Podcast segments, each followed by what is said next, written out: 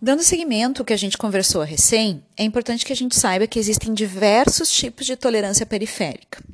Então, nesse artigo de revisão que eu apontei para vocês, relembrando então que eu estou falando do artigo de revisão de sistema imunitário, parte 3, o delicado desequilíbrio do sistema imunológico entre os polos da tolerância e autoimunidade, onde o principal autor é o Alexandre Wagner Silva da Souza, e esse artigo foi publicado então na Revista Brasileira de Reumatologia em 2010. Ok? Ele é um ótimo artigo para nortear os estudos de vocês em doenças autoimunes, pelo menos na parte mais introdutória dela. Então, falando um pouquinho sobre tolerância periférica, ali no artigo ele aponta quatro tipos de tolerância periférica. E, alguns lugares vão falar um pouco, um, alguns men uh, menos tipos, outros vão falar mais tipos em relação a isso, mas ali está bem apontado quais são. Então, o primeiro é a ignorância imunológica, que é, leva em consideração, então, que a gente tem um pouco mais de tolerância, a gente não está acostumado a observar aqueles antígenos que são os antígenos que estão em lugares protegidos. Então, aqueles antígenos, por exemplo, que ficam dentro do cérebro, porque estão protegidos pela barreira que separa o cérebro do resto do corpo, a barreira hematoencefálica. Outro, outra forma de tolerância é quando não é apresentado o receptor da célula apresentadora de antígeno, que é o segundo receptor que a gente chama, o receptor B7 da célula apresentadora de antígeno. Então, como é que funcionaria isso?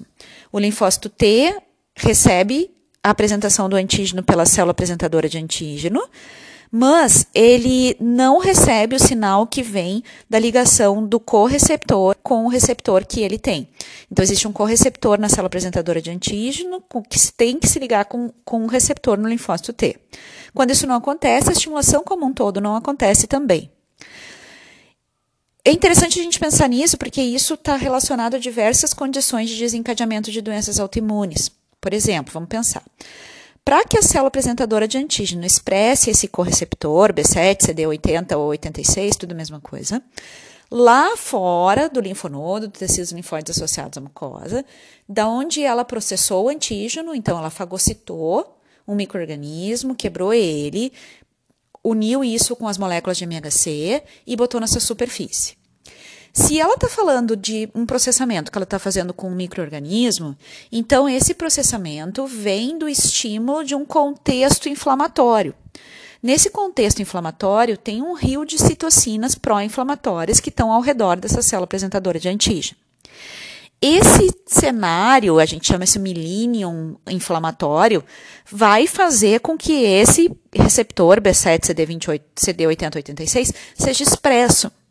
Então, a célula apresentadora de antígeno, quando ela chega lá no local de apresentar antígeno, que é sempre, lembrando, o órgão linfóide secundário, ela não vai levar só a presença do antígeno no MHC, ela vai levar também esse correceptor, que é o B7 CD8086.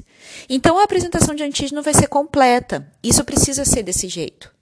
De maneira que, se eu tiver lá fora tá? Lá no, no, no tecido onde foi feita a apresentação de antígeno. É, eu processei um microorganismo por algum motivo, ou processei um pedaço de uma célula.